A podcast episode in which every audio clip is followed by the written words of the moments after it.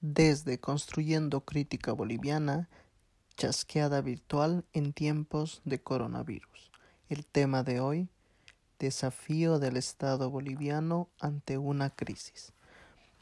Invitados, Rodrigo Corso, sociólogo, Patricia Guzmán, politóloga, y el mediador Daniel Mollericona, sociólogo. Eh, muy buenas tardes, estimados seguidores, seguidoras de Construyendo Crítica Boliviana. Nos encontramos en este sábado 11 de abril para debatir un tema de por más importante, que es cuáles son los desafíos del Estado boliviano ante una crisis. Nos encontramos esta tarde junto a Patricia Guzmán, politóloga, y junto a Rodrigo Corso, que es sociólogo investigador. Vamos a esperar los primeros minutos antes de hacer la presentación oficial a que se vaya sumando la gente a, pues, a la transmisión en vivo. Mientras voy a estarles contando un poquito que, eh, bueno, tal vez disculparnos por lo que ha pasado ayer. Ayer teníamos la chasqueada virtual entre Alfonso Hinojosa y Camilo Arratia. Eh, ambos estaba, iban a hablar sobre migración, cuarentena, ¿no? un tema de por más interesante en el contexto actual. Pero tuvimos un problema con el Facebook. Nos vamos a disculpar, pero hemos hecho lo posible por mantener, lo hemos grabado y lo hemos subido al instante casi después a nuestra red de Facebook y lo hemos puesto también en nuestro YouTube. En este caso, ahora estamos haciendo una transmisión perfecta por Facebook y vamos a vamos a intentar que en caso de que falle alguna cosa, en este caso con el Facebook, pues vamos a irnos a nuestro YouTube, que también es una red que no está tan pesada en esto de las transmisiones en vivo. Pero eso solo por si acaso, en caso que algo pasara. Vamos a esperar estos un par de minutos más a que la gente se vaya sumando. Mientras tanto, les voy a repetir a los compañeros, eh, a Rodrigo y a Patricia, eh, bueno, más o menos la estructura que vamos a manejar, que es moldeable, ¿no? Es, puede cambiar. Al inicio, pues va a haber una presentación inicial de ambos, eh, va a haber 25 minutos, alrededor de 25 minutos en que yo voy a proponer ciertas preguntas para iniciar, digamos, este debate en torno al Estado y cómo responde ante una crisis. Después 15 minutos donde vamos a ver, vamos a responder y vamos a comentar, bueno, los panelistas de este día van a comentar eh, lo que la gente está poniendo, ¿no? ¿Qué dice la gente sobre este tema? Vamos a intentar que al final, los últimos, los penúltimos 10 minutos, pues hagamos un, un cierre es decir, algunas cosas generales, puntos de convergencia o totalmente puntos de divergencia. Y finalmente, pues el cierre general, donde voy a retomar los puntos que ellos están tratando. En primer lugar, vamos a iniciar. Yo quiero darle la bienvenida y agradecimiento a Rodrigo Corso, que es sociólogo, como decía, investigador. Tal vez él se puede presentar un poco más por un par de minutos. Claro, Dani, ¿cómo estás? Un saludo hasta México, también a tu invitada. Eh, pues sí, soy sociólogo de formación, eh, siempre he estado eh, al pendiente de estos temas, sobre todo políticos. estoy en mis últimos días como coordinador de investigación de la red de líderes por la democracia y el desarrollo, la RELIT, y bueno, tengo ahí algún un par de publicaciones también. Muchas gracias, Rodrigo. También queremos dar la bienvenida y agradecerle por la participación a Patricia Guzmán, que es politóloga y que ella se va a presentar también en un par de minutos. Sí, eh, bueno, gracias. Bienvenidos a todos a la transmisión en Facebook Live. Yo soy Patricia Guzmán, soy politóloga de profesión.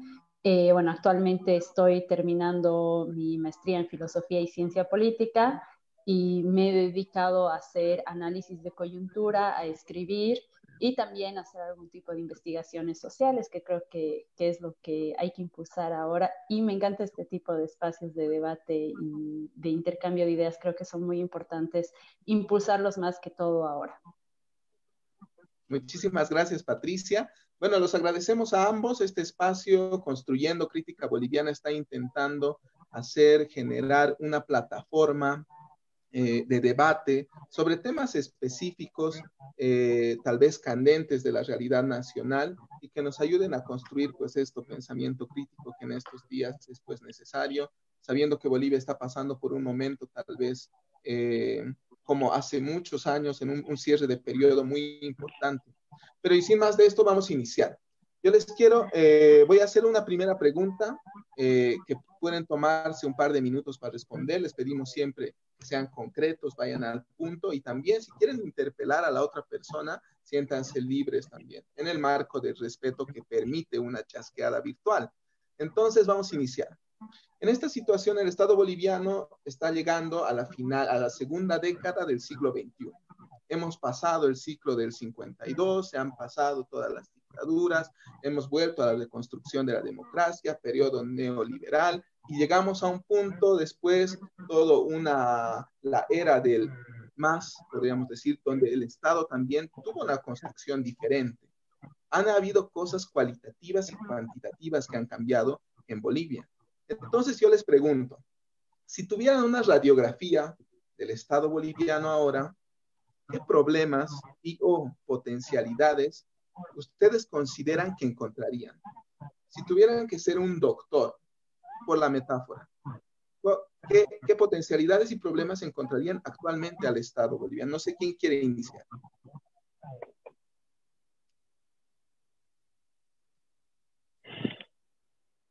Vamos con Rodrigo entonces. Ya, ok. bueno, eh, me he puesto a pensar sobre todo, eh, contextualizando un poco con este tema del virus, ¿no? Así que eh, bueno, la, respuesta es, es, un escenario complejo, un diagnóstico complejo, pero voy a desarrollar un poco más porque eh, voy a tratar de, de, diagnosticar, digamos, los temas estructurales del país con los que llega ahora y también los temas más coyunturales, ¿no? Lo económico, por ejemplo, eh, lamentablemente Bolivia no ha cambiado en todo su desarrollo histórico su matriz económica, seguimos siendo un país extractivista eh, y eso es algo que lamento mucho, ¿no? Pasamos como que de, de, la fiebre del oro a, exportar después gas, después vemos el oro blanco, ¿no? Y me refiero al litio. Eh, y, pero si, seguimos con esa, con esa mentalidad, ¿te das? Esa mentalidad extractiva de que la naturaleza nos va a seguir dando plata, y por tanto eh, vamos a seguir eh, sobrellevando la situación como Estado a partir de los recursos naturales. Eh, creo que este contexto nos hace entrar en conciencia de que nuestra economía no está tan blindada como se, como se decía y pues, prácticamente somos un país dependiente en términos económicos, ¿no? Y esto no es de ahora, por supuesto. creo que hasta ahora, desde 1825, Bolivia no ha logrado su independencia económica. Quizás sí un poco su independencia política, pero la independencia económica es algo pendiente que está pues eh, por muchísimos años. Y tampoco se ha hecho intentos serios, creo yo, en el último tiempo de, de superar esto, ¿no? Eh, creo que siempre hemos tenido desafíos como Estado, como, como país, pero eh, los últimos años con, con la cantidad de ingresos que hemos tenido, teníamos más posibilidades de, de afrontar estos, estos desafíos, sobre todo económicos, ¿no? Eh, en el plano más micro, vemos que, y hoy más que nunca, que esa bonanza económica, ese crecimiento económico que tanto se nos dijo el último tiempo, pues no ha llegado realmente a penetrar en los, en los bolsillos de la gente de a pie, ¿no? Y esto es algo sumamente preocupante, sobre todo hoy en día. Eh, ya nos queda claro que gran parte de nuestra población vive al día, ¿no? entre comillas, eh, casi el 70% se dice que se desenvuelve dentro de la economía informal. Es muy probable que en los próximos eh, meses eh, el grupo de gente que ha pasado a ser parte de la clase media retorne nuevamente a, la, a la, situación de pobreza, ¿no? Hoy en día, después de, semejante bonanza económica que hemos tenido, eh, tenemos una gran cantidad de población todavía que no cuenta con servicios básicos, ¿no? Y no te estoy hablando de Wi-Fi, no te estoy hablando de Internet, te estoy hablando de servicios básicos. Según el, último, el último censo, eh, que el 2012 en el Alto, por ejemplo, el 36% de su población no tenía eh, alcantarillado. En, en, Santa Cruz, 47% de su población no tenía alcantarillado. En Cochabamba, otro 33%. Entonces, imagínate cómo, cómo puedes afrontar esta situación de, de, encierro sin tener las, las condiciones básicas. Y sin ir lejos, en, en, la zona sur de Cochabamba todavía la gente se sigue abasteciendo de agua por cisternas, entonces es una situación sumamente preocupante, ¿no? En el ámbito político, eh, en términos estructurales, creo que hemos eh, vivido un, un, tiempo, muchos años de desinstitucionalización del país, ¿no? se ha debilitado aún más de lo que ya estaban las instituciones, ¿no? Y te estoy hablando de la justicia, eh, te hablo de, de, del órgano electoral, y etcétera. Eh, tenemos organizaciones sindicales, tenemos muchas organizaciones que sin embargo no son homogéneas, no son fuertes, pero están divididas entre sí hoy en día. Eh, ya yendo al, al ámbito más eh, individual, digamos, estamos en un escenario político incierto todavía, polarizado desde el 21 de febrero, creo yo, del 2016. Hay un desequilibrio en la en las fuerzas de los partidos políticos y esto tiene, por supuesto, sus, sus explicaciones propias. Eh, creo que eh, algo positivo tal vez es que ha habido una cierta, cierto momento de organización civil en torno a las plataformas ciudadanas, ¿no? hablando en términos políticos. Y pues eh, tú sabes que hemos vivido un escenario post-electoral del 19 súper conflictivo, ¿no? demasiado conflictivo y eh, no sabemos cuándo vamos a eh, retomar la democracia, porque desde mi punto de vista hoy Bolivia no es un país democrático, ¿no? Y no, no desde noviembre, sino desde, poco antes también. Entonces, hemos, tenemos un país que todavía no ha retomado su democracia y lo va a hacer el día que eh, pueda ejercer su voto en las próximas elecciones, pero ahora pues, no sabemos ni siquiera cuándo van a ser. en el plano social, y eso es algo que me preocupa sobre todo en, en lo inmediato, creo que hay eh, una fractura social demasiado fuerte en este momento.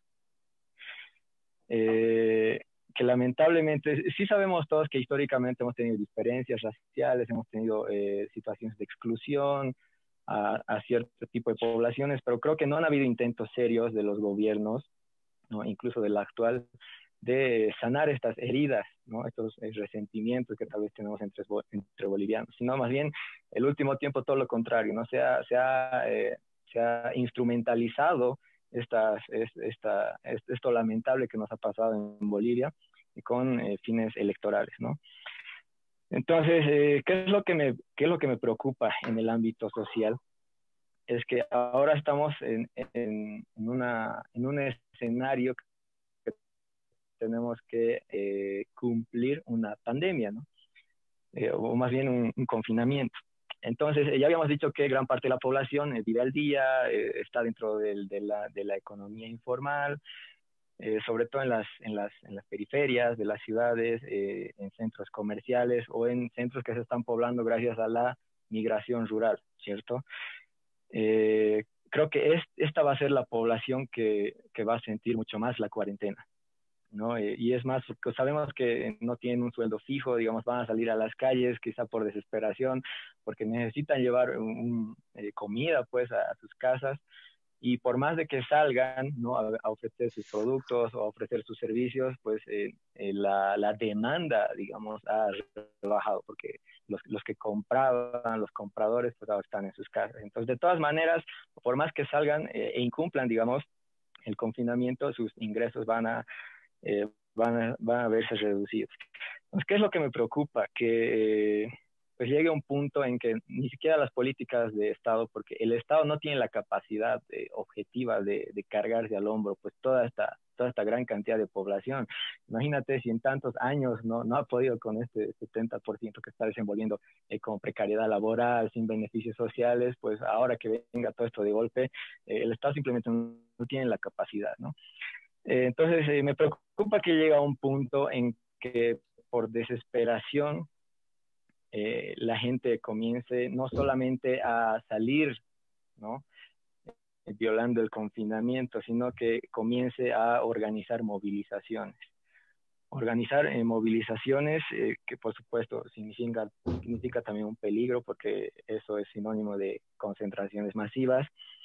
Eh, ya hemos visto casos en, en Beni, si no me equivoco, de, de agresiones a un militar, eh, a veces cuando la policía va a, tratar de, hacer cumplir la cuarentena, pues eh, son tildados de motines, entre comillas, etcétera. Entonces estamos ante un escenario donde gran, gran cantidad de esta población ha aceptado el cambio de gobierno, pero no lo ha aceptado pues eh, con una sonrisa, digamos, ¿no? Sino que lo ha aceptado a regañadientes, eh, todavía, todavía quizá eh, no, no, no, tiene legitimidad, el gobierno de ahora no tiene legitimidad, sobre todo en este, en este sector de la población. Entonces, lo que me preocupa es que estas, estas políticas, estas iniciativas del gobierno para eh, controlar la pandemia, pues por esta deslegitimidad que tiene en estos sectores, sobre todo de la población, no puedan ser efectivas. Ya hace, hace poco nomás vi, hace unas horas, ya hubo un enfrentamiento en Oruro entre, entre, bueno, hubo motín en una cárcel y pues se enfrentaron en Oruro, ¿no? Entonces lo que me preocupa es eso, ¿no? Entonces, imagínate que esta situación, no sabemos hasta cuándo vaya a ser el confinamiento, se vaya extendiendo, eh, la situación se va a agravaciones, eh, esto puede crear molestias incluso en el personal de salud, en el personal eh, policial inclusive, porque imagínate, personal de salud está todo el tiempo yendo a los hospitales, no está pidiendo que todos se queden en casa y pues de pronto tuvieras, en ese caso hipotético, eh, movilizaciones en las calles. Entonces imagínate que, que, que este, estos sectores se cansen de eso y decidan replegarse cosa que ya he escuchado, por cierto, en el sector salud, ¿no? Estaban pidiendo un poco de incremento salarial o algún bono, algo así. Entonces, lo que me preocupa es eso, ¿no? Eh, que sobre toda esta, toda esta situación, todo este contexto preocupante eh, de la pandemia, eh, se retome, digamos, este, esta conflictividad social y política. Gracias, Rodrigo. Patricia. A ver, bueno, em, yo creo que se trata, bueno, si bien tú decías hacer eh, un análisis tal vez de este último periodo del siglo XXI, creo que como tal, Bolivia, la historia de Bolivia, eh, arrastra una lógica de lo que algunos eh, estudiosos llaman Estado fallido, pero para mí en realidad es un Estado en constante construcción.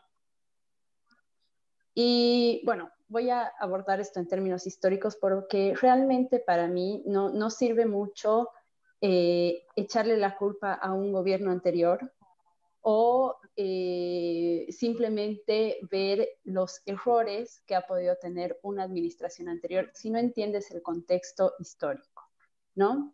Entonces, bueno, Bolivia, como te digo, para mí es un estado en construcción, en constitución permanente.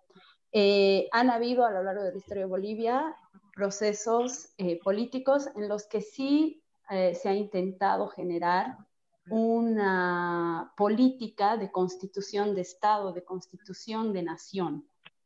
Sin embargo, han habido otros y en su mayoría han sido gobiernos que han respondido a élites étnicas, económicas y políticas. Y esto es lo que creo que está sucediendo también ahora, ¿no? Porque estas élites étnicas justamente estaban basadas en esta diferencia racial, ¿no? En la etnicidad, básicamente, en ser lo indio y lo no indio, en lo salvaje y lo no salvaje, una retórica en la que volvemos a caer como Estado actualmente. Entonces, eh, bueno, creo que es algo que se arrastra históricamente, algo que no se supera. Se llega el 2000 eh, bueno, 2001, 2003, con diferentes movilizaciones sociales, a una nueva constitución de Estado, un Estado plurinacional que nuevamente trata como proyecto político de constituir un Estado amplio, una nacionalidad en el sentido de lo plurinacional, de eh, tratar de realmente reconocer dentro del Estado a todas estas identificaciones, identidades en realidad nacionales que siempre han existido en Bolivia. Em, creo que el, gobierno de Evo, bueno, para analizarlo realmente han sido 14 años que creo que tenemos que tomar las cosas de manera seria para analizar lo bueno y lo malo, porque si no, volvemos a caer en esta lógica de destrozar, de sobrepolitizar las políticas de Estado, destrozar la gestión anterior, echar por labor del Estado y querer constituir desde cero un nuevo Estado. Y eso es justamente lo que como bolivianos nos ha impedido generar un Estado y una institucionalidad fuerte. Entonces, eh, llegamos a, este Estado plurinacional. Eh, no concuerdo con Rodrigo para nada en cuanto a la política económica. Creo que de hecho es uno de los grandes pilares que sí ha sido un acierto de las políticas del MAS, que han hecho que generemos obviamente bonanza económica, que antes que, lo, bueno, que los precios del petróleo efectivamente nos han eh, beneficiado, pero con la diferencia de que al haber nacionalizado las empresas y al tener unas lógicas redistributivas em, y un modelo económico diferente, bueno, se ha podido generar un crecimiento económico distinto. Sin embargo, algo que no hemos superado es efectivamente la informalidad laboral. Y esto es algo que, que genera pues que se mellen los derechos laborales efectivamente de las personas que trabajan en, los sectores informales que son muchas en México, ¿no? Y que ahora se están viendo justamente afectadas por la cuarentena. Eh, otra cosa que creo importante, porque creo que se trata, como digo, una vez más de ver errores y aciertos, un acierto que también creo importante de la anterior eh, administración del gobierno del MAS es que como Estado logra llegar a lugares que antes el Estado jamás había estado, o sea, jamás había participado. Y, no me refiero solamente a lugares físicos, sino a hacer sentir a la población de esos lugares olvidados que son parte de un Estado, que conforman parte de un Estado.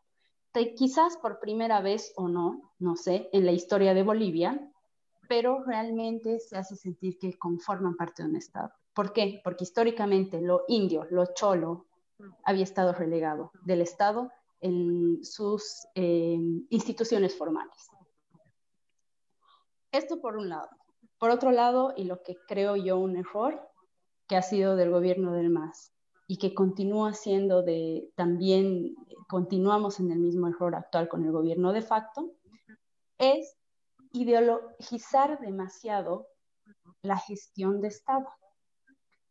Eh, han habido políticas sociales y económicas importantes en el gobierno del MAS que creo que han generado bienestar social y que han em, reducido las brechas de desigualdad. No se puede negar que, eh, por ejemplo, eh, se ha reducido la pobreza extrema en una importante cantidad en el país. Eh, la deserción escolar ha disminuido, qué sé yo, datos que siempre ensalzaban eh, las campañas y los políticos. Sin embargo, creo que esto es importante y que esto tenemos que aprenderlo a tomar como una política de Estado, porque si seguimos cayendo en la sobreideologización política, de la gestión de Estado, va a pasar lo que está pasando ahorita, que llegue una nueva administración, en este caso con poca legitimidad, porque ya ni me llegó con un 4%, a la Asamblea, y em, echa por la borda absolutamente toda la gestión anterior, cree que absolutamente todo lo anterior es malo y quiere reconstituir un nuevo Estado. Es más, lo dice, ya no vamos a hacer Estado plurinacional, vamos a hacer República de Bolivia, ¿no? Entonces creo que tenemos que aprender de estas cosas. Si bien entiendo que un cambio, digamos, de régimen gubernamental implica en algunos momentos cambios, virajes ideológicos en la política, esto no puede afectar a las políticas de Estado y sobre todo las políticas sociales, porque es el Estado por excelencia la entidad que debe garantizar el bienestar social. Y en esta crisis justamente, en la pandemia, yo veía a nivel internacional, son los estados los únicos que te pueden garantizar bienestar social. Que te pueden garantizar acceso a salud gratuita y de calidad. Y es lo que no tenemos en nuestro estado, por ejemplo.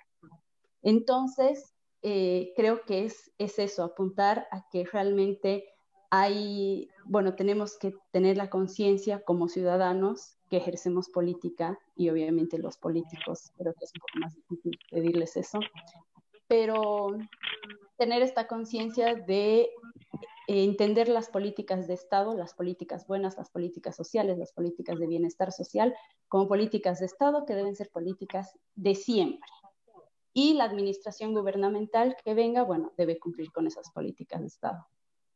Eh, en adelante creo que vamos a seguir desarrollando el tema porque igual quería hablar ya más particularmente de esta crisis, que para mí no es una crisis sola, obviamente se suma la crisis del COVID-19, pero ya el Estado estaba en una crisis política, se entrelaza la crisis eh, de la pandemia y vamos empeorando en, en ese sentido. Sí, gracias Patricia. Bueno, ya han puesto sobre la mesa, creo, ambos posiciones un poco divergentes en algunos casos, pero en algunos casos también una miradas diferentes a un mismo proceso. Bolivia inevitablemente en el siglo XXI estaba pasando por un proceso pues de cambio complejo para el Estado. Pero el Estado, bueno, Rodrigo decía, hay factores estructurales, economía no, no cambió mucho, política sí se estabilizó de alguna manera, Patricia nos dice, el contexto histórico es necesario y podemos ver un Estado en construcción constante. Bueno, son formas de ver tal vez un poco más positivas, tal vez un poco más enfocarse en algo, pero como han dicho, ustedes ya están hablando en base a ciertos datos, a ciertas cosas que pasan. Pero yo les quería preguntar un punto ahí, la institucionalidad.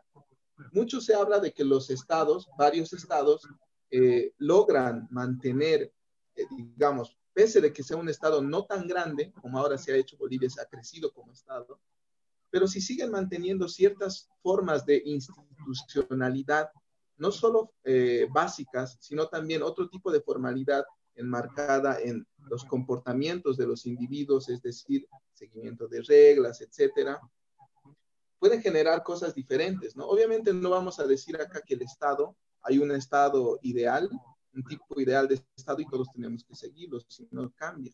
Pero ustedes, ¿cómo ven la institucionalidad específicamente después del conflicto que tuvimos el año pasado con las elecciones? ¿Qué cambió? ¿Se rompió? Es decir, había una institucionalidad construida en varios años y simplemente vino una, eh, una crisis política y la destrozó. ¿O simplemente se está reconfigurando, se puede salvar? ¿Qué pasaría? Vamos ahora de nuevo con Patricia. A ver, bueno, creo que el anterior gobierno sí tenía como una, por lo menos al, principio sí tenía como una de sus visiones el constituir algún tipo de institucionalidad. Sin embargo, vuelvo y digo, ¿no? Esta sobreideologización de la gestión de Estado creo que siempre va a perjudicar en esta construcción de, institucionalidad. Mm, hemos tenido, por ejemplo, un, tema, una reestructuración importante en cuanto a la administración del Estado a partir de la Constitución Política del 2009, que es, por ejemplo, eh, los, eh, las autonomías, ¿no? Y el ejercicio de los gobiernos locales, nacionales y centrales. Para mí, este es el ejemplo claro de una intención, que es la autonomía, que es la, justamente este grado de institucionalidad, de tratar de hacer que realmente el Estado vaya funcionando en sus diferentes niveles, que vaya generando em, administración de una manera mucho más fuerte, de una manera mucho más institucional y a la vez, como tú dices, que no vaya creciendo como Estado central, sino que vaya descentralizando algunas tareas en diferentes niveles.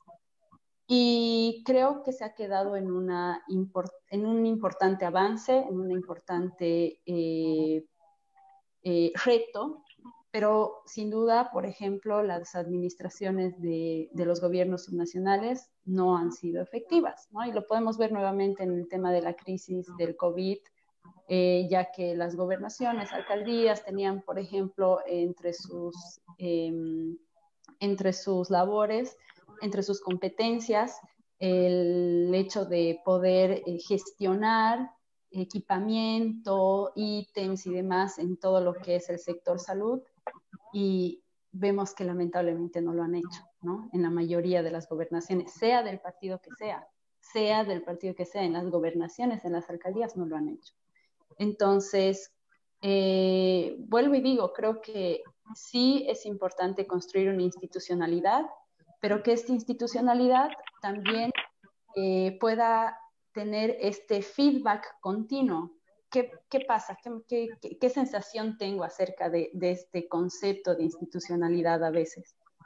Que siento que funciona mucho para estados obviamente modernos, para instituir estados, pero que se alejan un poco de eh, eh, algunas demandas sociales. En nuestra sociedad todavía tenemos muy vigentes como las organizaciones sociales y todo, y todavía el Estado debe atender estas demandas. Entonces creo que ahí tiene que haber como algún equilibrio para que esta institucionalidad funcione y creo que ahí sin alejarse, digamos, de, como digo, la organización social, organización social entendiendo como organizaciones de toda la sociedad, no solamente como organizaciones de campesinos o, o, algún otro tipo de organización. Y eh, lo que digo, no sobre ideologizar la política, porque si no, no logras institucionalidad. Vamos contigo, Rodrigo. Bien, en primer lugar decir que yo creo que el Estado boliviano está construido. Eh, ¿Por qué? Porque eh, un Estado eh, significa un, conjunto de personas situadas, digamos, en un ámbito geográfico que de alguna manera se desenvuelven respecto a un, a un conjunto de normas, ¿no? Más allá de que, de que el Estado sea débil o fuerte, es otro tema, ¿no? De que no haya una identidad común boliviana que podríamos entrar en debate también de eso, es otro tema. Eh, sin embargo, el, Estado boliviano sí existe, ¿no? Por supuesto que la cualificación del Estado, es un proceso de, nunca terminar. Eh, claro también que había instituciones, sin embargo creo que las instituciones eh, bolivianas son demasiado débiles, sobre todo ahora.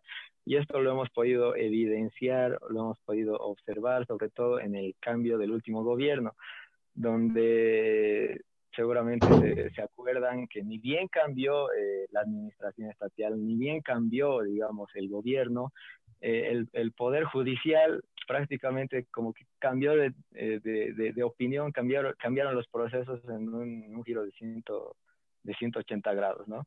el, Tribunal Constitucional borró con, con, el, con el codo prácticamente lo que habían hecho los, los anteriores magistrados, etc. Entonces, eh, es, es evidente, creo yo, que las instituciones, lamentablemente, en Bolivia no responden justamente a las normas, ¿no? Como se debería sino que eh, responden a los eh, intereses y a las presiones políticas, que es muy fuerte en el país y esperamos algún día cambie. Eh, creo que ha, habido un gran avance, por supuesto, en los últimos años en cuanto al desarrollo de, normas. No tenemos normas para todo.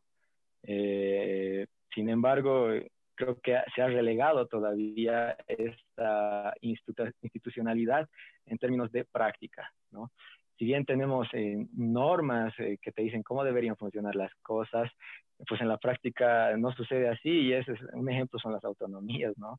Donde por norma, sí, eh, los, los, los, gobiernos subnacionales tienen eh, muchas competencias, posibilidades de intervenir en varias, en varias áreas de sus municipios, eh, departamentos, etcétera.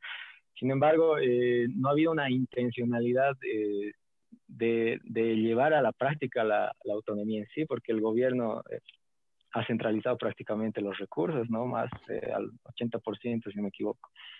Entonces, no se trata solamente de, eh, de, un desarrollo de normas, y en esto también quiero ser claro, no, no es un tema solo de gobierno.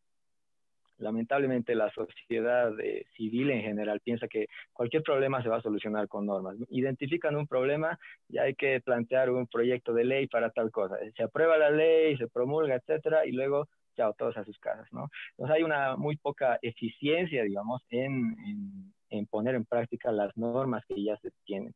Y eso creo que es una crítica fuerte y repito, no solamente para los políticos, ¿no? sino para, para los funcionarios públicos, etc. Eh, institucionalidad en las organizaciones sociales, eh, prácticamente voy a decir lo mismo, se, se, desenvuelven, se comportan mucho por la influencia política, ¿no? Lamentablemente, si bien tenemos muchas organizaciones sociales, sindicatos en Bolivia, eh, el último tiempo, sobre todo, eh, se, ha, se, ha, visto que ha habido una intención de división de las organizaciones sociales, ¿no? Entonces, eh, prácticamente podemos hablar de mineros de un lado, mineros del otro, gremiales por un lado, gremiales por el otro, FEJUVE-A, FEJUVE-B, etc. Entonces, hay paralelismo en las organizaciones sociales, ¿no? Y esto un poco deslegitima el sentido de la, de la organización social. ¿no? que es eh, velar por los intereses del grupo de sus asociados en todo caso.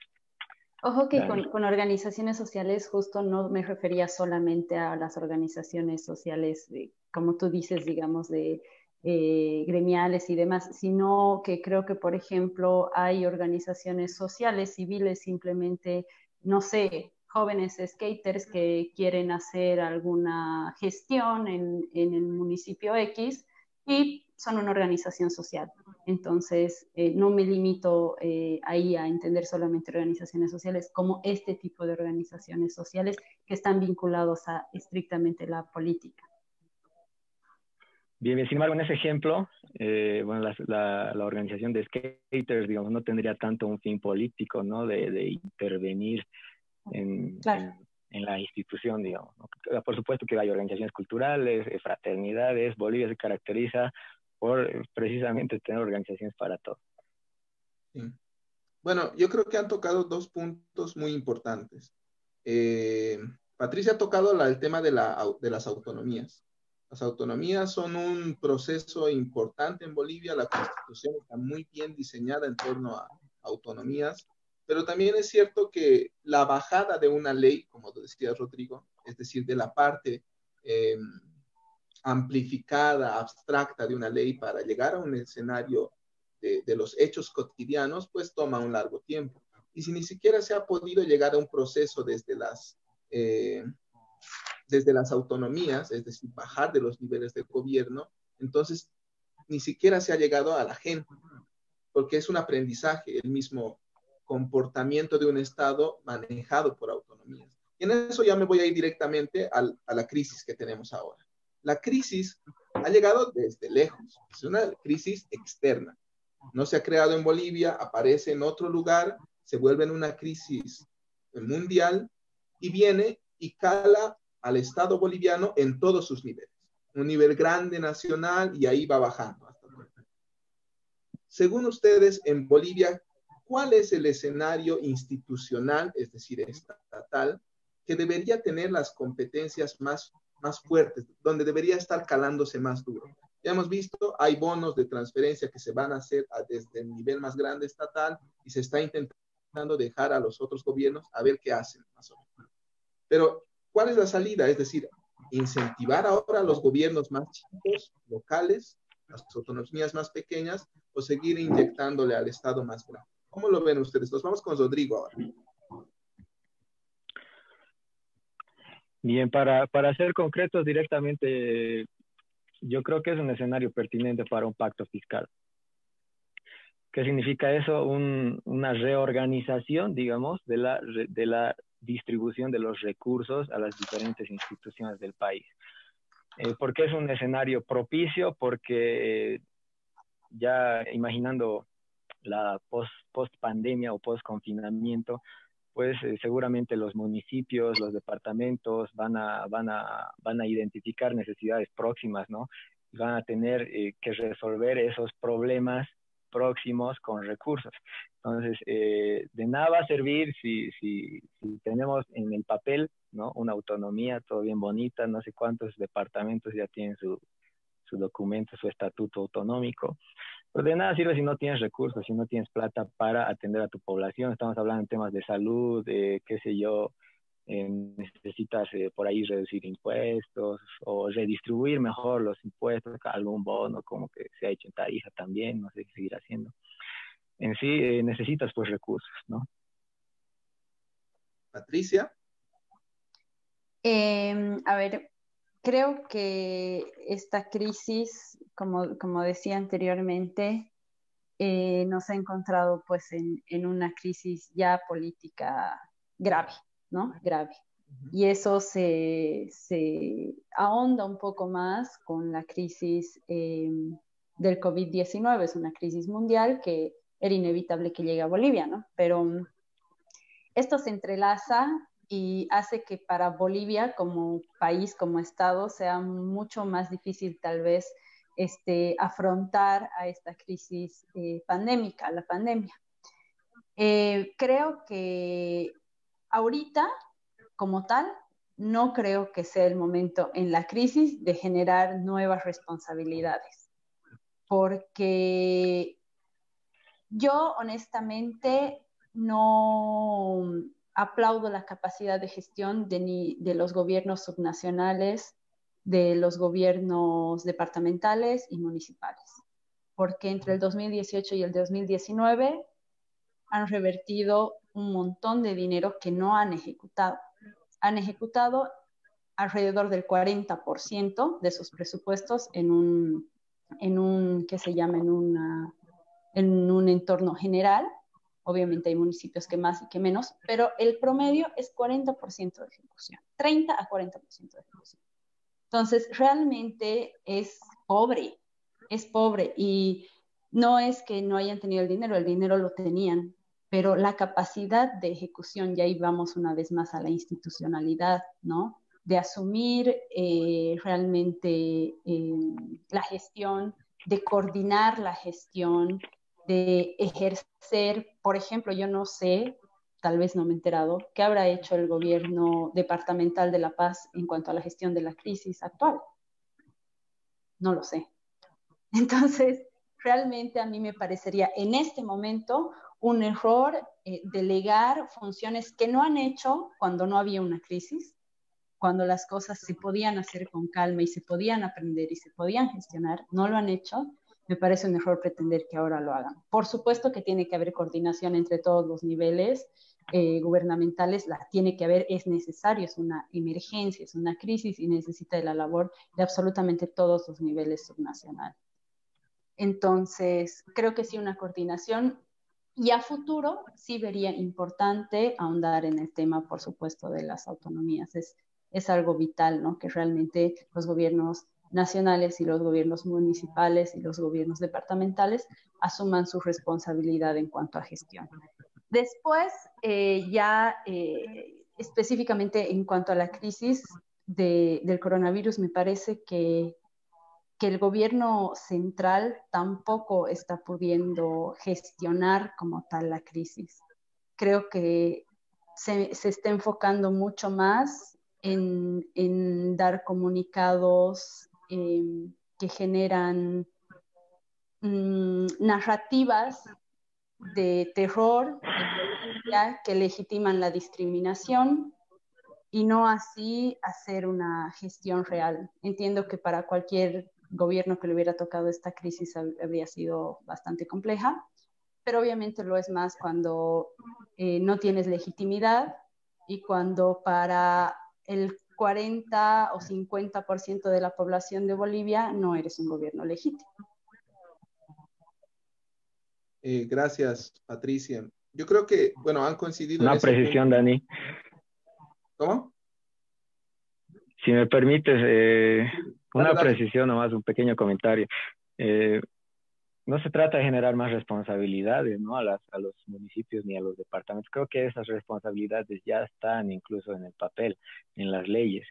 y bueno, se mencionaba el que está haciendo la gobernación de La Paz si no me equivoco, puedo recordar mal, pero la gobernación de La Paz destinaba alrededor del 60% de sus recursos al gasto corriente. Quiere decir, al pago de sueldos, pues principalmente. Entonces, eh, imagínate si, gran parte de tu presupuesto se, va a, pagar a tus empleados, pues no tienes, no tienes más para, para, ni siquiera para plantear cosas alternativas, ¿no? Entonces, eh, si bien hay muchos municipios ineficientes, por supuesto que sí, muchas gobernaciones también, eh, creo que por lo menos tienen que tener la posibilidad de revertir sus recursos, pero si es que, si es que no tienen eh, recursos suficientes, no, no hay necesidad ni siquiera, no vale la pena plantear políticas eh, subnacionales. Solo eso. Interesante, porque al final es cierto que sin plata no se puede hacer nada, pero el otro punto es cierto también. ¿Qué pasa si tienes dinero, pero cómo ejecutas? ¿Cómo se mide la calidad de los proyectos? Es claro que en Bolivia no hay datos para hacer una medición del alcance de las políticas públicas, como en muchos países hay, entonces se puede hacer buenas evaluaciones. Al final, creo que ese es un punto que los dos están dejando claro desde, desde diferentes perspectivas, pero que es necesario las dos caras de la moneda, dinero y ejecución, que son cosas muy importantes, pero que, como ustedes han dicho, ahorita no sabemos, todavía estamos hablando en caliente no sabemos, han pasado unos cuantos días, ni siquiera han pasado meses de esto para saber cómo realmente esto se va a tocar, cómo, cómo va a finalizar. Pero entonces nos, intentaremos ir un poco al futuro. En un escenario, nosotros no somos futurólogos, que es algo que hacen muchos científicos sociales, pero sí es necesario hacer una cierta proyección con las medidas eh, de cuidado necesarias, ¿no? Y entonces yo les pregunto a ustedes, ¿qué, ¿qué puede quedar al menos para estos meses que se vienen. ¿Qué se está formando? ¿Será que se están generando narrativas, como dice Patricia, narrativas del tesoro, que van a generar escenario que la polarización que decía Rodrigo, que está ahorita presente, latente, pero presente, que eso se desplome y empiece otra vez una convulsión social con escenarios de violencia, como pasó en noviembre? O tal vez esto Tal vez también la crisis puede aplacar el escenario de, polarización y que se generen narrativas más incluyentes, narrativas eh, de insertación ¿no? de ciertos sectores. ¿Cómo lo ves? ¿Cómo lo ves, Patricia? A ver, creo que esta es la, parte preocupante de verdad de todo este asunto de, de la crisis actual, porque desde el gobierno central, desde el gobierno de facto, se ha tomado una actitud, un discurso sanitario, moralista, discriminador, ¿no? Que implica que obviamente resurge esta lógica de las dos Bolivias, de la Bolivia indígena, rural o salvaje masista, como es ahora como la, la quieren denominar. El término masista básicamente ahorita es el que reemplaza al indio de mierda, porque obviamente anteriormente se decía mucho esto, visto mal actualmente que se diga así y ha pasado a reemplazarlo, ¿no? Entonces hay una, una lógica de nuevo y lo triste es que el gobierno central está impulsando esta, esta, esta discursiva, este planteamiento ¿no? Los salvajes y los, y los bien, la clase bien, la blanco, los blancos mestizos y los salvajes. Y esto ha pasado en casos concretos, ¿no? Dos ejemplos claros, por ejemplo, en, el tema cuando, cuando se, se dicta la cuarentena, eh, en el alto, bueno, por las lógicas comerciales y demás, mucha gente salía todavía a vender, a estar ahí en los mercados y demás, y se los ha tratado de verdad como los salvajes de la peste, ¿no? El Estado ha constituido ese, ese discurso y obviamente salvajes, eh, ignorantes, masistas, ¿no? En última instancia, quien haga algo que, que no es correcto en las lógicas del Estado blanco discriminador es masista. Otro ejemplo claro es el ejemplo de los compatriotas que estaban en la frontera chileno-boliviana. Em, en Colchane, o sea, ha sido tal, por eso digo, lo, grave es que es desde el Estado central que se promueve esto el ministro de Justicia dice que el alcalde de Colchane es masista por simplemente defender los derechos de la gente que está ahí, que tiene todo el derecho de volver a su país. Entonces, ahí de nuevo, son sectores populares, porque son sectores que se van a trabajar por algún tiempo a Chile y, retornan a su país, son sectores populares son 700 personas que están ahí, bolivianas, bolivianos, y se los tilda de salvajes y de masistas, ¿no? Y, y, ahí yo me pregunto, justo hoy día escribía algo sobre eso y decía, ahí yo me pregunto, entonces, ¿no era la bandera que seguía el tema de la democracia? Y entonces, ¿por qué ahorita para descalificar a cualquier persona utilizas el término masista? Entonces, un boliviano que haya votado por el MAS, que apoye en algún momento al MAS o a Evo Morales, o que esté de acuerdo en las políticas del MAS, o que sí sea masista, no tiene derechos. Por el simple hecho de apoyar al MAS, se despoja de todos sus derechos ciudadanos. ¿Es esto lo que nos está diciendo el Estado? Y en ese momento, pienso en que realmente se está constituyendo esta lógica de, mermar, pues, o sea, de, de, hacer que la gente no pueda tener esta elección política real. Porque la gente puede simplemente no estar de acuerdo con el gobierno actual y tampoco estar de acuerdo con el MAS. Es totalmente legítimo. Pero el punto, el punto es este, ¿no? que realmente eh, se, se, se hace este estigmatización de los eh, sectores populares. Y esto es grave porque es una construcción constante del Estado. Como les digo, les he nombrado dos ejemplos ahorita solamente y creo que hay, que hay varios para nombrar. Entonces, es, esto me parece preocupante porque esto va a mermar a la larga en el Estado. Y otra cosa que me parece preocupante es el uso de las Fuerzas Armadas de manera desmedida porque entiendo que todos los estados han, han, sacado a sus Fuerzas Armadas para procurar generar orden y que se cumpla la cuarentena, pero en cuanto planteas la lógica del miedo y el, aquí otra vez un ministro, el ministro Rojo, creo, Rojas, de Desarrollo Productivo, el ministro de Desarrollo Productivo, dijo que estamos en una guerra y, contra un virus, contra algo invisible, y que en una guerra los ciudadanos acatan cumple y que por eso se va a militarizar Santa Cruz. Entiendo que es grave el tema, pero no creo que sea la forma de abordar una, una crisis sanitaria, porque a la larga eh, te acostumbras a que las Fuerzas Armadas estén en la calle y te digan qué hacer y qué no, y creo que ese es un gran retroceso para las democracias. Vamos contigo, Rodrigo. Bien, eh, a mí me parece interesante que esta situación haya obligado al gobierno a desarrollar e implementar políticas sociales, ¿no? Que creo si no hubiéramos estado ante esta situación, eh, no lo hubiéramos esperado de un gobierno, como otros dirían, de derecha. Y creo que continúa la polarización, por supuesto, incluso en los actores políticos, en el actual gobierno también.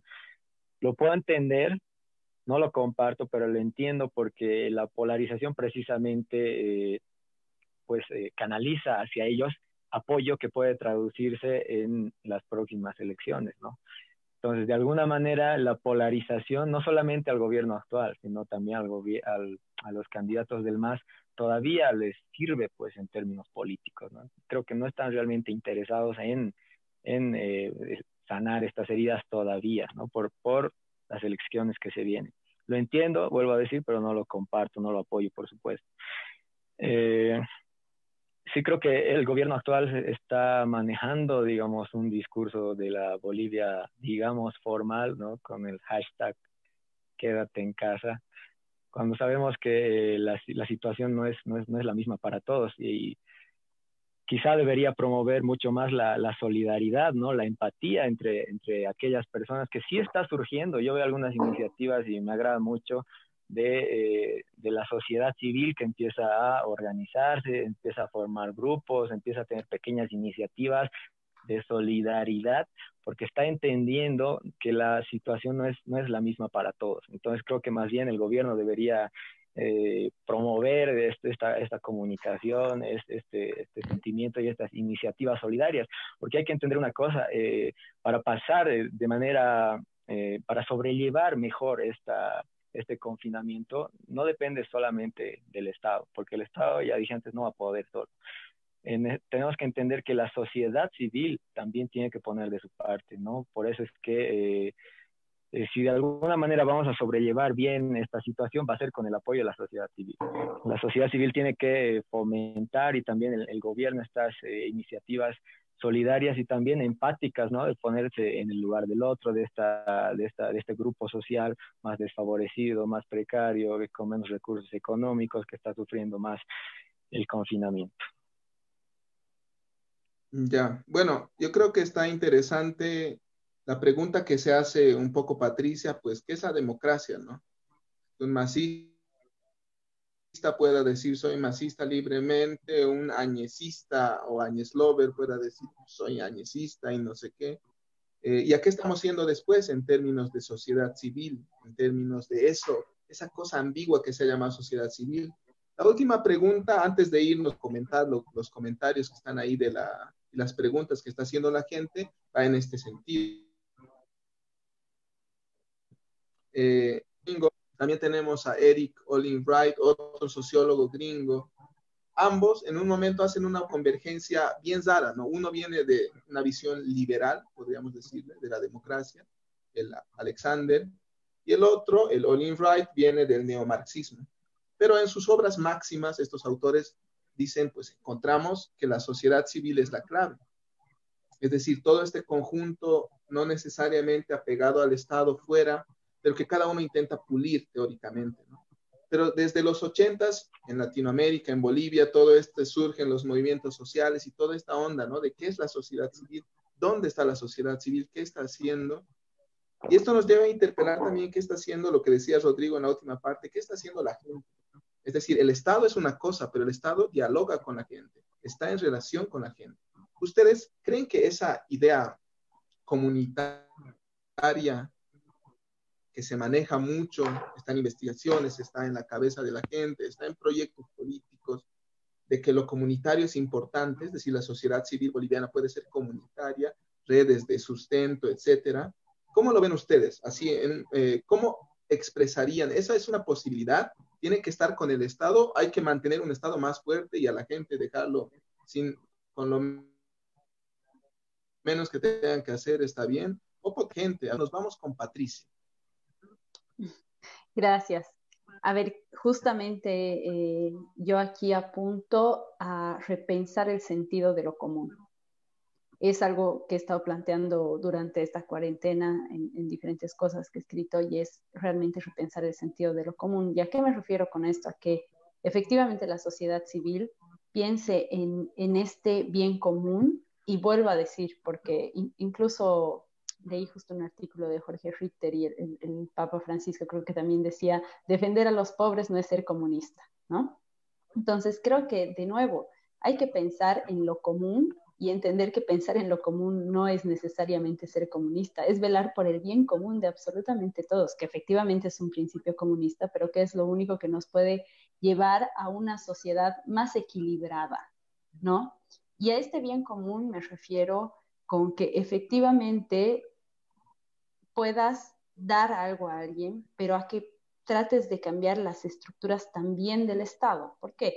Porque las estructuras de desigualdad son pues gigantes, ¿no? Entonces tú probablemente te puedas organizar como sociedad, ayudar a unos, ayudar a otros, que está perfecto, está muy bien, es parte del sentido humano, pero tenemos que optar porque las estructuras más grandes también logren cambiar estas brechas de desigualdad, ¿no? Entonces, por ejemplo, el tema del empleo informal creo que es un tema pendiente en Bolivia que tenemos que trabajar en adelante porque estamos viendo como cualquier crisis y post-crisis coronavirus, la gente más vulnerable va a ser la que va a sufrir toda una crisis económica de pérdidas de empleo, etcétera, etcétera, etcétera, ¿no? Eh, por otro lado, también creo que en este repensar el sentido de lo común, está en ver qué parte hace la sociedad civil y qué parte como sociedad civil exigimos al Estado que haga, ¿no? Y aquí vuelvo y me concentro en que salud, educación y vivienda dignas, de calidad y para todos, acceso absolutamente para todos, tiene que ser una política de Estado, no importa si es A, si es B, si es C, la persona que gobierna Bolivia. los estados europeos han tenido una curva de, de que se llama de contagio del coronavirus increíblemente grande. Aún así han podido afrontar de cierta manera esta, esta, esta pandemia, aunque también sus, su, su, sistema sanitario se ha visto colapsado.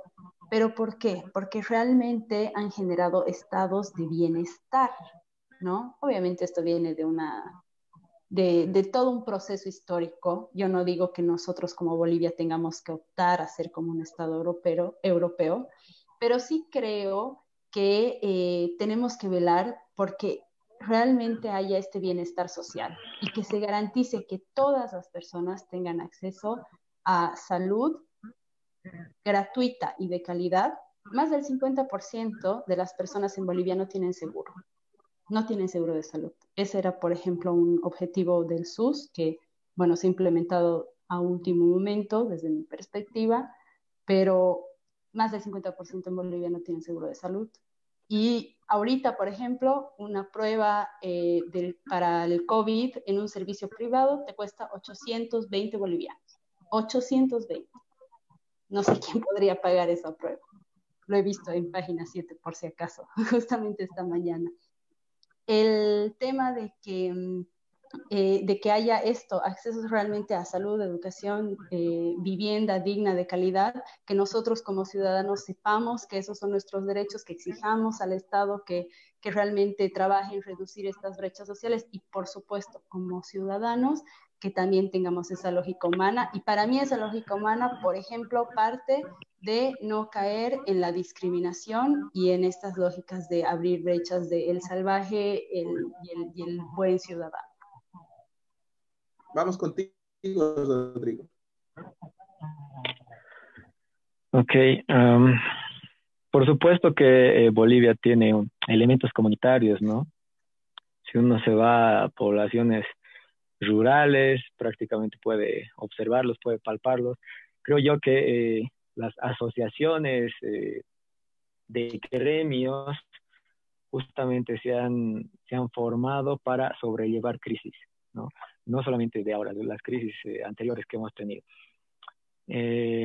lo interesante aquí es que, por lo menos yo he notado que este sentido comunitario ha permeado un poco, se ha, se ha empezado a germinar tal vez en las ciudades el año pasado, justamente por los conflictos postelectorales, ¿no? Eh, cuando tú has visto hacer ollas comunes, por ejemplo, en, en, las, en las ciudades capitales, donde se supone que el individualismo, ¿no? Está más, eh, más arraigado, ¿no? Entonces, eh, a raíz de, de, este, de ese conflicto postelectoral, tú tienes ya vecinos organizados, vecinos contactados, eh, ya hay eh, eh, grupos, qué sé yo, de WhatsApp que se han formado por esos, por esos motivos, ¿no? Por esas razones que ya pasaron, pero sin embargo que ya ha dejado una leve organización, ¿no? Hay grupos de, de, Facebook, qué sé yo.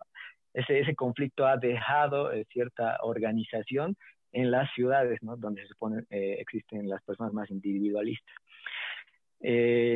después de, esta, de este confinamiento, es evidente que la desigualdad va a subir y es algo muy preocupante, ¿no? Porque mientras algunos están, eh, qué sé yo, pasando clases, por ejemplo, siguen, siguen en, esa, en, ese, en, ese, en ese periodo de formación, hay otra cantidad de gente, otro, otro gran grupo de gente que está quedando relegada, ¿no? porque no tiene, qué sé yo, internet, eh, no tiene una computadora o, no saben usar bien estas plataformas. Entonces las, las desigualdades eh, se van a incrementar yo espero que realmente en vez de en vez de señalar con un dedo, en vez de apuntar, en vez de criticar, eh, espero que eh, surja la solidaridad, ¿no? Se, se, enfatice más la solidaridad. Y la gente tiene que entender, la población, eh, todos tenemos que entender que no es solamente una cuestión moral, ¿no? Sino que se trata de supervivencia tenemos que entender que si, si cierta, cierto sector social de nuestro país, de nuestro municipio, departamento, etcétera, no está bien, pues eso va a trascender a todo el conjunto de la población. ¿sí? Eh, eh, eh, sectores populares que, están, que estén sintiendo que, que, sientan molestias, incomodidades, que sufran hambre, etcétera, eso se va a traducir en inestabilidad social, se va a traducir en inestabilidad política, ¿no? Por no decir en una ruptura del orden social, como ya te había dicho antes, ¿no? Imagínate que la gente se empieza a movilizar, empieza a pedir más políticas para, para el Estado, el Estado ya eh, llegará un tiempo en que se quede sin, sin capacidad económica para implementar o, o sostener estas políticas redistributivas, eh, puede haber molestia en la policía y qué sé yo, una cantidad de escenarios que por supuesto van a afectar a todos, aún así tengas los recursos económicos para quedarte en tu casa. Y aquí eh, también quiero mencionar que el, el papel, el rol de los cientistas sociales y los intelectuales hoy creo que me parece importante, ¿no? Porque tenemos que crear esta conciencia en la población, en la, en la sociedad civil, de que eh, cuando, cuando la otra persona, nuestro vecino de otro barrio, qué sé yo, de zonas alejadas de la ciudad esté bien, pues ahí todos vamos a poder estar bien y cuando termine este confinamiento, pues el, eh, superar la crisis va a ser eh, más equitativa y va a ser más rápida y menos traumática para todos. Interesante. Pensar lo común, de pensar lo común y construir sentidos de solidaridad suena bien utópico, pero en momentos de contextos como crisis, donde el Estado a veces tiene que ser un poco concreto, no suena tan bien, ¿no? Estas ideas, pero sí, son cosas que hay que construir. Eh, rápidamente vamos a pasar a los comentarios y preguntas de la gente que nos está viendo, porque nosotros nos debemos a la gente que nos ve. Eh, Miguel Miranda Virue nos dice, el comercio informal nos ha avasallado. Hoy por hoy hay más comerciantes que consumidores. Todos quieren vender todo y eso origina que el contrabando siga aumentando en el país. ¿Hasta cuándo vamos a seguir aceptando este pensamiento? Gracias a la droga hay movimiento económico, hay plata en el país, entre comillas. ¿A costa de qué? ¿Dónde queda nuestra conciencia? Quien quiera comentar y si uno no quiere, pues lo dejamos vacío.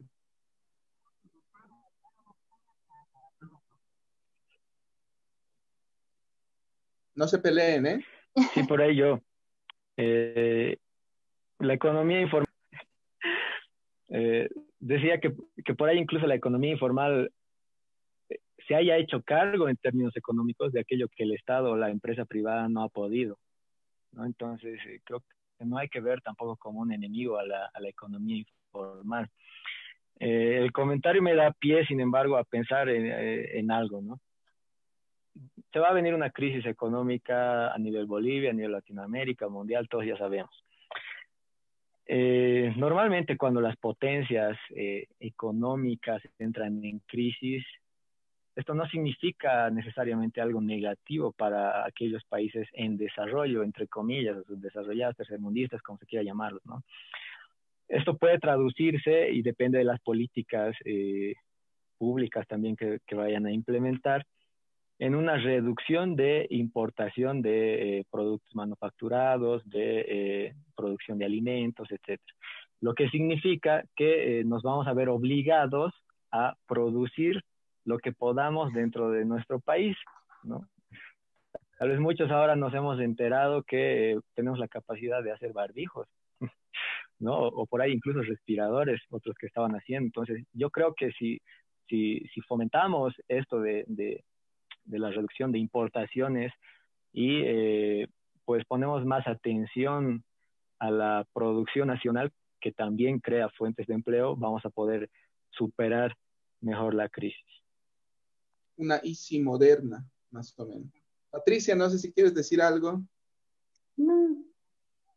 Ya, entonces el siguiente comentario es, ¿por qué no hablan de la gestión actual de la crisis eh, del gobierno y por qué no hablan de la gestión actual de la crisis del COVID del actual gobierno. Bueno, nos estaban reclamando, ya hablamos de esto. Gracias por participar. Luego, Hans Pérez Rubín de Celis nos dice, hay que empoderar al Poder Judicial y sobre todo transparentarlo. El desencanto de la población hacia la clase política es evidente y gracias a la pandemia el pueblo juzgará con más precisión a todas aquellas autoridades políticas que ahora están en el poder, sea de turno u otro, el pueblo no les perdonará y ahora sí tendrán memoria cada uno de los ciudadanos al momento de emitir su voto. Bueno, no es una pregunta, es creo más un comentario. Eh, luego, Lidia Casas nos dice, el gasto público, además de ser ineficiente, es muy grande. Deberíamos reducir el tamaño del Estado y dar más facilidades al sector privado, que es el único sector que realmente produce. Esto sí está interesante, no sé qué quieren comentar. ¿Reducir Estado? Yo creo que el Estado sirve, como he dicho, para, para eh, garantizar algunas cosas que no te, va a garantizar, por ejemplo, una empresa privada como una clínica privada no te va a garantizar el servicio gratuito para la atención del COVID, ¿no? Entonces, creo que hay cosas de las que sí se tiene que hacer parte eh, el Estado como generador de bienestar social y hay cosas que obviamente se puede combinar entre el Estado y la sociedad eh, eh, y, la, y la empresa privada, ¿no? Rodrigo, ¿algo? Sí, hablaban ahí sobre un desencanto en la clase política que Sí, no, es, es algo cierto. y creo que cuando se nos venga la, el escenario electoral, pues la crisis va a obligar a los candidatos y a los partidos políticos a plantear eh, soluciones o alternativas, propuestas más elaboradas, técnicamente más elaboradas para superar la crisis.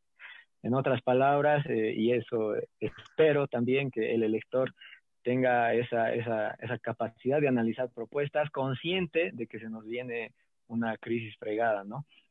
Ya no va a ser suficiente eh, para los candidatos, quiero pensar, una propuesta que diga que con fe o qué sé yo, con, con alguna oración vamos a superar la crisis, ¿no? Sino que necesitamos eh, pensar en conjunto alternativas técnicas, ¿no? Eh, pues objetivas.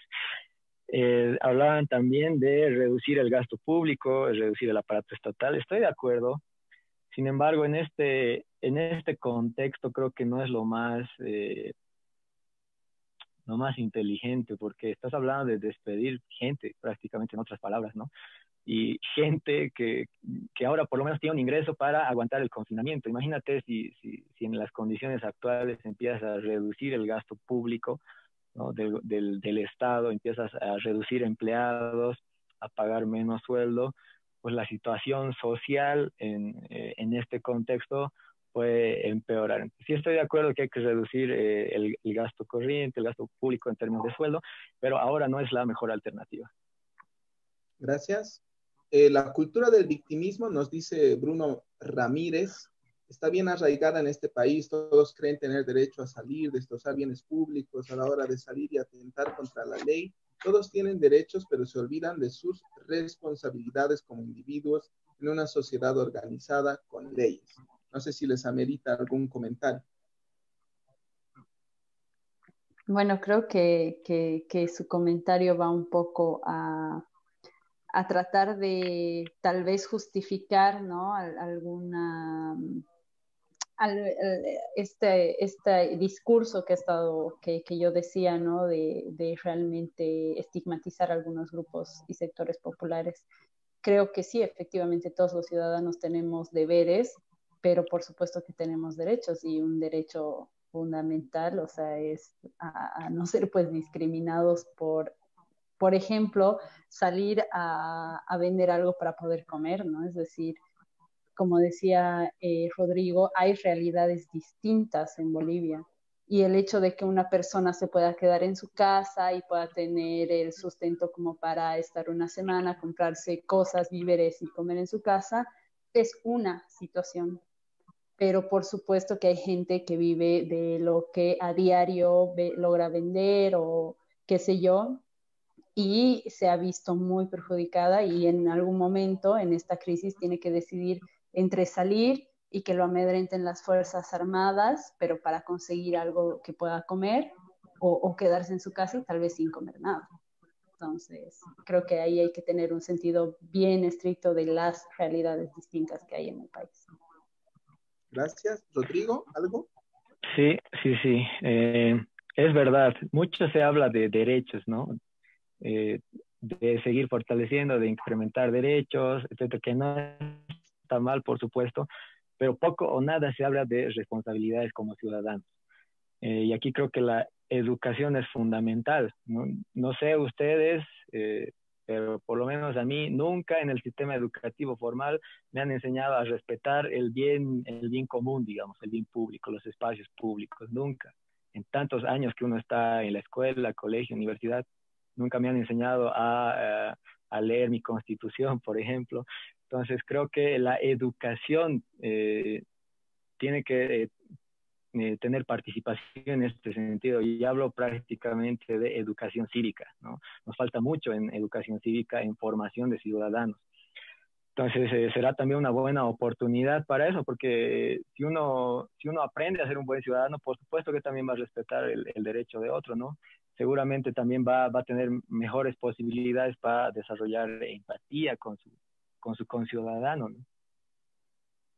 Igual ahí yo, yo tengo así un breve comentario. Creo que eh, ese eh, tiene, tiene razón en, en, el tema este de la formación eh, como ciudadanos, pero también respetas a un Estado, respetas el, el, sentido de lo común cuando te sientes parte de esa construcción de lo común. Y ahí creo que también este, como Estado muchas veces Bolivia ha fallado en ese sentido de construcción justamente de lo común. Y cuando te sientes relegado de eso, más bien destrozar un ornato público es una forma de, de eh, cuestionar, digamos, al Estado. Es un debate amplio que se está abriendo mucho con los movimientos feministas y todas las formas de protesta también bueno, pues nos podría tomar otra chasqueada virtual. Yo les quiero agradecer, ya nos hemos pasado 15 minutos de la hora que estaba organizado. Les quiero pedir que en un par de minutos cada uno cierre y haga su despedida. Eh, por favor, no sé quién quiere iniciar. Creo que Rodrigo, ya que Patricia fue la última que habló.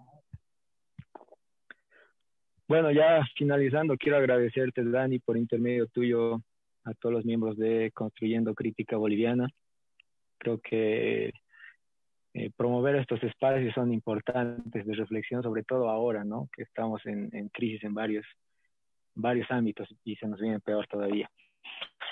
Eh, a ver, conclusiones.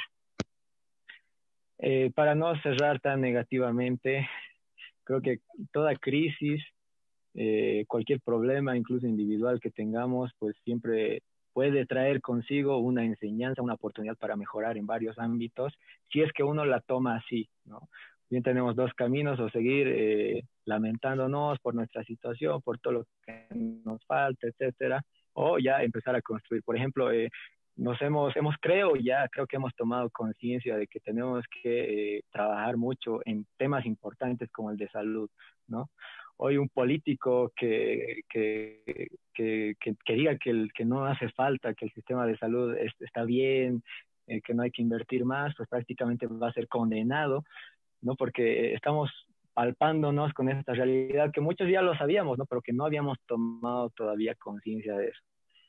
Entonces va a ser una oportunidad eh, para mejorar esas, esas falencias, eh, preocuparnos en lo que realmente importa, salud. Espero también que con ayuda de la comunidad intelectual se pueda eh, cuestionar muchas más cosas como el extractivismo, como esa, esa lógica desarrollista de, de, perseguir siempre el crecimiento económico cuando tu, tu, ciudadanía no está bien, ¿no? ¿De qué te sirve tener un crecimiento económico como Estado cuando tu población no tiene un acceso a un buen servicio de salud, está, está trabajando con precariedad laboral, autoexplotación y demás. ¿no?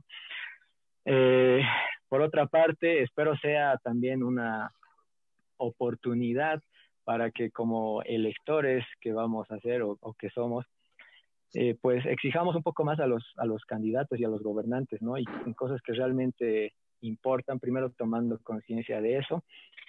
Y ojalá eh, que estas pequeñas iniciativas que ya veo han, ido surgiendo y están surgiendo de solidaridad, estas, estos, estos, grupos que empatizan con los, con los sectores más vulnerables, pues se vayan reproduciendo en, en varias ciudades eh, y también sea algo sostenible, ¿no? no solamente el momento de la, de la crisis sanitaria, sino ojalá a mediano plazo también. Gracias, Rodrigo. Eh, Patricia. Bueno, gracias igual por el espacio. Eh, creo que todas las personas que decimos tener una, una convicción democrática profunda, eh, tenemos que preocuparnos por algunas discursivas que se están construyendo ahorita en el país, eh, que son las que he mencionado, de nuevo esta lógica de estigmatización y de discriminación hacia los sectores populares y también de estigmatizar al que es de un partido político o al que apoya a un frente político creo que eh, sería un retroceso muy, muy grande en la construcción de nuestra sociedad si aceptamos esto y si lo vamos replicando y asimilando como algo natural. No es correcto y tenemos que eh, hacerlo saber y en lo posible tratar de que el Estado central deje de, de, seguir ahondando en este tipo de, de discurso. Eh, igual, ¿no? Creo que ahí todos tenemos un rol importante y por supuesto también los eh, estudiosos de ciencias sociales, articulistas, escritores que han empezado a escribir justamente rechazando esta lógica de, discriminadora del Estado.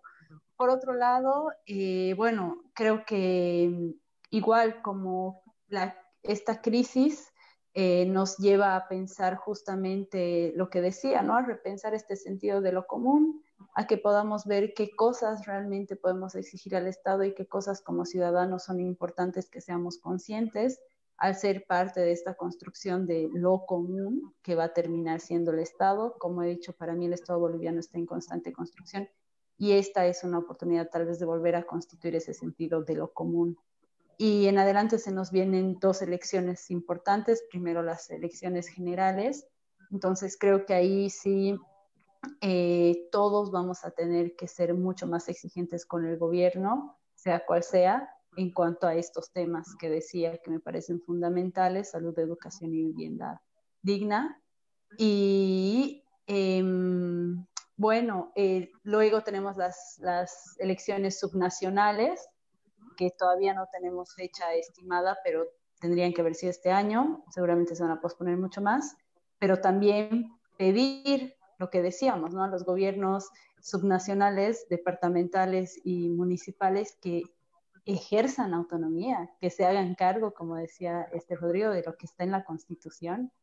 Entonces, creo que esas van a ser formas de ir construyendo también institucionalidad, comunidad, Estado y, y bueno, creo que, que eso, esas serían mis, mis conclusiones y bueno, invitarlos a todos a que sí, a, que sigan esa lógica también de construir y de, mm, apoyar al prójimo siempre, ¿no? Porque realmente no sabemos qué realidades están viviendo otras personas en este momento de crisis para todos, entonces que podamos realmente ser solidarios y humanos en todos los sentidos. Muchísimas gracias, Patricia. Bueno, pues eh, agradecerles a todos por estar presentes en esta, presentes en esta chasqueada virtual. Vamos a, bueno, una recopilación grande, ya no lo voy a hacer de los temas que se han tocado, pero hemos ido desde aspectos estructurales, aspectos más específicos de, de temas como las autonomías, a temas más tal vez de narrativas, cómo se construye la narrativa del Estado, y hemos llegado a puntos más como qué es lo común, qué es la sociedad civil, formas de construir solidaridad. Yo creo que este punteo pues es importante, es necesario. Hemos querido, lo que queremos con Construyendo Crítica Boliviana es generar estos espacios. Los invitamos a todos a seguirnos escuchando. Mañana vamos a estar con el tema de feminismos. Ah, también va a estar eh, moderando Graciela Magluf y vamos a tener a dos invitadas muy importantes. Les quiero también invitar a seguirnos en redes sociales. Ah, si ustedes quieren, también les hago la invitación a Patricia, a Rodrigo. Eh, si quieren escribir algo con, la, con relación a este tema, tenemos ahí, yo les voy a pasar los lineamientos, pero está libre en nuestro blog. Si se animan a escribir algo, lo subimos junto con esta chasqueada y para que esto pueda ceder en algo más concreto también. Eh, yo quiero ceder simplemente diciendo, pues aquí nos hemos encontrado tres eh, eh, tres personajes de las ciencias sociales, ¿no? Y esto pues es importante, es un jalón de orejas a veces para las ciencias sociales, que estos temas fuera de un debate como esto, que es una cosa más light, digamos, también tienen que ser enmarcados en cosas específicas, cosas como política pública, cosas como investigaciones, cosas como todo lo que se va a venir después de esto.